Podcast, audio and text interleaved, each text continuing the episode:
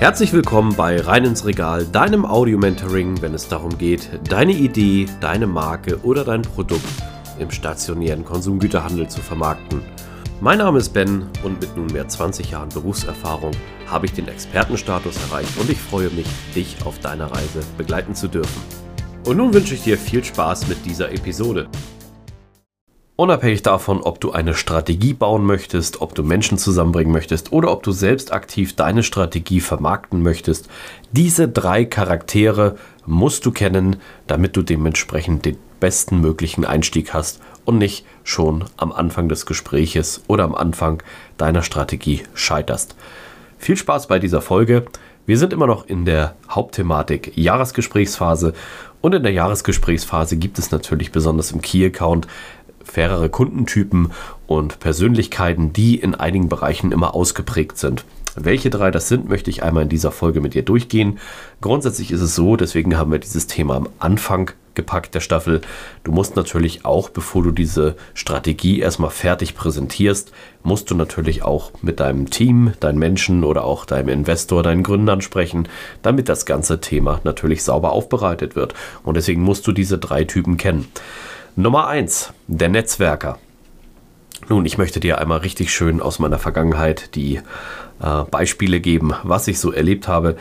Es gibt da draußen Menschen und Charaktere, die sind besonders interessiert, natürlich ihre eigenen Ziele zu erreichen und ihre eigenen Ziele, besonders im Vertrieb ist das ausgeprägt, erreichen sie nicht nur über die Themen, die von ihren Chefs vorgegeben werden, sondern die setzen noch einen drauf und sagen, ich habe ja mein eigenes Ziel. Da draußen gibt es Menschen, die sind extreme Netzwerker und auch darin sehr gut. Das sind im Kern so charismatische, extro extrovertierte Leute und Menschen, die erkennst du schon dementsprechend daran, dass sie halt ja sehr gute höfliche zwischenmenschliche Fähigkeiten mitbringen, aber auch wenn du jetzt unbedingt nicht ein Videocall hast oder einen persönlichen Termin, erkennst du sie daraus, dass sie halt dementsprechend sehr stark auf ähm, Beziehungen knüpft und vielleicht auch ein bisschen manchmal in der offenen Kommunikation ist. Die Person erzählt auch teilweise sehr viel von sich, ist aber nur daran interessiert, auch möglichst viele Informationen von dir zu bekommen. Und diese Netzwerker wollen natürlich gemocht werden, sie wollen Teil von etwas sein. Und sie möchten natürlich gerne dabei sein und einfach ja überall sozusagen drin sein. Du kannst es so ein bisschen vergleichen wie den äh, Coach auf dem Fußballplatz oder auf dem Bolzplatz einer Jugendmannschaft die, diese Personen haben natürlich ein Interesse, etwas voranzubringen, aber haben auch ein hohes Geltungsbedürfnis. Denn wo guckt man beim Fußball am meisten drauf? Natürlich auf den Ball, aber auch auf den Coach, weil der am meisten äh, Interaktion hat in den Themen. Die Netzwerker sind sehr wichtig. Das bedeutet natürlich, wenn du einem Netzwerker mit einer sehr analytischen, trockenen, aufbearbeitenden Excel-Datei kommst als Strategie, ähm, egal wo du das jetzt anbringen möchtest, dann wirst du vermutlich sehr schnell scheitern. Den Netzwerker erreichst du natürlich mit anderen Dingen. Diesen Netzwerker kriegst du über Themen wie zum Beispiel, dass du erstmal natürlich auf den Zug äh, aufspringst und dementsprechend dann auch, ja, es gibt so dieses Leistungs-Gegenleistungsprinzip-Modell. Mensch, ich tue etwas für dich, was kannst du dann für mich tun, damit ich das dann für dich tue? Und genau das ist sehr wichtig halt dementsprechend. Ganz wichtig, der Netzwerker möchte natürlich immer die Prio 1 sein und möchte am meisten haben. Versuche dich nicht mit diesem Netzwerker zu messen, denn er ist sowieso die Nummer 1 und ganz oben. Das würde nichts bringen, es wäre eher kontraproduktiv, auch wenn es vielleicht andersrum ist. Lass diesen Menschen im Glauben, dass er die absolute Nummer 1 ist, du zu ihm aufschaust und dementsprechend noch viel von ihm mitnehmen möchtest. Übrigens ist das geschlechtsneutral, das Thema, das passt auf alle Menschen. Deswegen ist es auch sehr wichtig, dass man halt dementsprechend dort versucht, frühmöglich die Signale zu erkennen.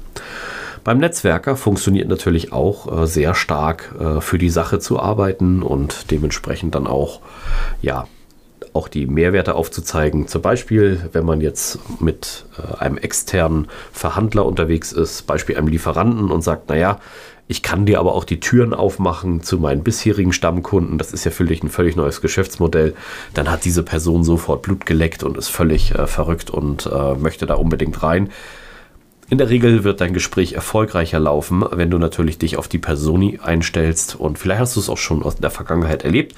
Ich spreche ja grundsätzlich mit vielen Vertrieblerinnen und Vertrieblern, aber aufgrund dieser Audiospur hast du natürlich nur meine Sichtweise darauf und äh, deine ist mir auch sehr wichtig, deswegen haust mir unbedingt mal in die Kommentare, was so deine Erlebnisse waren. Der Klassiker übrigens auch eines Netzwerkers war äh, auch in meiner Laufbahn unseriöse Angebote, wenn nicht, sage mal, Bestechungsgelder Dort wurden oft äh, Zuwendungen zugesprochen, um möglichst schnell Zugang zu gewissen ja, Mehrwerten zu bekommen oder auch Netzwerken. Von bis, da war alles bei. Grundsätzlich, ich persönlich bin da immer sehr neutral eingestellt. Ich habe trotzdem versucht, diese Menschen zu fördern, aber habe dort äh, in der Regel nichts angenommen, weil das ist für mich unprofessionell, das gehört sich irgendwo nicht. Und daher ja, muss man auch wissen, worauf man gefasst ist. Also es war jetzt nur ein kleiner Teaser, wir wollen auch den Zeitrahmen nicht sprengen. Der zweite, den hatte ich gerade schon so ein bisschen durchteasern lassen, der zweite Charakter, mit dem du vielleicht in Berührung kommen wirst, ist der Analytiker. Die Analytiker kannst du dir richtig schön vorstellen, ne? ich sag mal so richtig schön bieder, äh, sehr auf sich bedacht und sehr präzise, sehr detailorientiert ganz reine Zahlentypen oft und äh, wenn du denen die richtige Datenanalyse oder Marktstudie hinlegst in deiner Planung, dann hast du die schon mal für dich gewonnen. Die werden aber auch diese Planung komplett prüfen und zerpflücken. Das heißt, wenn du einen Analytiker vor dir hast, egal in welchem Bereich, ist es halt so, dass du äh, in der Regel nicht zum Abschluss kommen wirst, weil diese Analytiker natürlich erstmal alles prüfen müssen und dreimal gegenrechnen müssen und absichern müssen. Äh, man kann das aber auch für sich nutzen, wenn man in eine äh, sozusagen in einem Pitch steht. Wie gesagt, bei einem Vertriebsstrategen bist du in mehreren Bereichen unterwegs. Du bist sicherlich auch auf Kundenseite unterwegs, im Key-Account oder im, im Vertrieb. Du bist aber auch teilweise intern unterwegs oder auch vielleicht beim Investor. So, und manchmal kann es natürlich auch von Vorteil sein, wenn du zum Beispiel dem Investor bewusst eine Analyse vorlegst mit einem gewissen Bereich, mit einem gewissen Szenario und Ausgang, in das du nicht gehen möchtest. Auch das ist eine Strategie, um dann dementsprechend halt, äh, ja, durch äh, die tollen Qualifikationen und Fertigkeiten diesen Menschen erstmal auf deine Seite zu holen, weil er ja sagt, hm, ich bin hier besser. Das solltest du bei allen Charakteren übrigens immer die Bühne sozusagen deinen äh, Sprechenden und Kunden lassen und nicht selbst dich in den Vordergrund stellen. Das können auch viele Vertrieblerinnen und Vertriebler nicht. Das ist ganz wichtig. Auf jeden Fall, wenn du halt diesen Analytiker vor dir hast und eine, äh, sagen wir so, zahlenbasierte ähm, Präsentation hast, bewusst Fehler einbaust, die zu einem Rückschluss kommt, dass vielleicht, sagen wir mal, so drei Produzenten, die du bewerben möchtest und Produzent ABC, du entscheidest dich in der Strategie, weil es für alle das Beste ist für Produzent C. Sozusagen wäre es manchmal gar nicht so verkehrt, wenn Produzent C ein bestes Angebot hast, wenn du bewusst Produzent A pusht und hypst und Produzent B so ein bisschen äh, ins äh, Hinterkämmerlein stellst und bei Produzent C bewusst vielleicht auch mal falsche Zahlen einfach einträgst, sozusagen. Also es kann ein sehr gutes Angebot sein, aber vielleicht mit einer äh, schlechten Verkaufsperformance oder Kurs, so dass er das prüft, dass dementsprechend dann äh, Beispiel äh, herausgekristallisiert wird, hey Mensch, deine Kalkulation ist fehlerhaft, ich habe sie äh, geprüft, Angebot C ist das Beste. Jawohl, wunderbar, hast du wieder das verkauft, was du möchtest. Und dann hast du natürlich auch noch einen dritten Charakter sozusagen, mit dem du treffen kannst. Also es gibt viele Subcharaktere und es ist nicht die eine äh, Wahrheit, die präsentiert wird. Ich möchte dir hier nur mal einen Anreiz geben im Rahmen der Vorbereitung auf die ähm, Jahresgesprächsphase, sowohl intern als auch extern. Wir sind ja jetzt noch in der Strategiephase noch nicht in der Umsetzungsphase. Ist es sozusagen der Motivator? Der Motivator ist sehr wichtig. Also ein, ein, ein Motivator. Alles drei sind natürlich Vertrieblerinnen und Vertriebler irgendwo oder auch in ihrem Bereich sozusagen eingesetzt oder Analysten und Co. Aber es gibt auch Motivatoren. Und die Motivatoren, die sind sehr enthusiastisch, energiegeladen, die sind inspirierend, die äh, verkaufen große Welten. Ich sag mal so, immer wenn ich mit meinen äh, Leuten spreche, meine ich immer Disneyland, baut mir das Disneyland und wir fahren alle hier ins äh, wunderbare Land. Und ja, es ist sehr motivierende Ansätze. Es werden auch oft völlig unrealistische äh, Vergleiche und Themen aufgerufen. Die dienen aber dazu natürlich äh, zu motivieren und dieser Motivator sozusagen schafft dann dadurch natürlich eine positive Atmosphäre und versucht auf diese Weise sozusagen auf die persönliche Schiene ähm, dann natürlich seine Ziele zu erreichen. Und auch da, wie gesagt, wenn du jetzt einen Investor hast, der aber für die Sache ist, Beispiel für eine spezielle Ernährungsform, ja, dann musst du das Ganze natürlich aufgreifen, wissen. Du musst dich da so ein bisschen einstellen. Und da sind wir wieder beim Thema Erfahrung und Skill-Level. Erfahrene Vertriebsstrategen und Vertriebsexperten können das. Die haben das durch jahrelange Übung und Training, durch professionelle Ausbildung, aber auch durch Erfahrung, was sehr wichtig ist, immer wieder mitgenommen, dass sie sofort umswitchen können und wissen, okay, welche Person habe ich da gerade vor mir und wie schaffen wir das natürlich, dieses Thema, was jetzt gerade auf, äh, auf der Agenda steht, effizient und möglichst einfach darzustellen.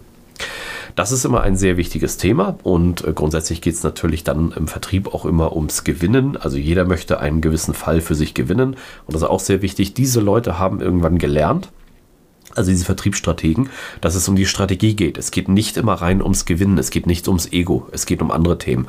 Und das äh, von einem langjährig gelernten Vertriebler, der sich vielleicht zu einem Vertriebsstrategen oder Experten transformiert hat, das abzulegen, auch das ist schon ein Transfer- und Skill-Level, den man nicht überall findet, warum diese Fähigkeit nicht unbedingt breit gestreut ist. Ich habe dir gerade drei Kundentypen und Charaktere genannt, auf die du treffen könntest, wie gesagt, wir sind noch in der Phase, wo wir das Ganze hier so ein bisschen aufbauen. Das ist sehr wichtig, weil wir arbeiten mit Menschen, wir arbeiten nicht ausschließlich mit Zahlen und deswegen ist sehr wichtig, dass diese Komponente als erstes kommt. In der nächsten Folge gehen wir mal spezifischer auf das Thema Zahlen, Daten, Fakten ein, welche wir da so für uns zu Rate ziehen können. Das Thema Mensch war hier sehr wichtig und ist mir auch sehr wichtig, deswegen kommt es immer auch an die erste Position. Ich hoffe, ich konnte dir damit wieder einen Einblick geben. In der Vorbereitung für eine Jahresgesprächsphase ist es sehr wichtig, genau diese Themen zu beleuchten. Wenn du mehr über verschiedene Kundentypen wissen möchtest, empfehle ich dir einmal dort ein bisschen Literatur oder auch ähm, Videos zu Rate zu ziehen. Grundsätzlich ist das Thema sehr komplex und es gibt auch da wieder Expertinnen und Experten, die sich nur damit befassen. Aber es ist wichtig, dass du dieses Thema hier einmal gehört hast. An dieser Stelle möchte ich mich ganz herzlich für deine Aufmerksamkeit bedanken. Schön, dass du bis zum Ende dran geblieben bist. Solltest du meinen Kanal noch nicht abonniert haben, tue dies jetzt, dann wirst du automatisch benachrichtigt, wenn die neuesten Episoden online kommen. Solltest du jemanden kennen, für den dieser Content interessant ist, zögere nicht, mich weiter zu empfehlen. Ich danke dir und freue mich. Bis zum nächsten Mal. Dein Ben.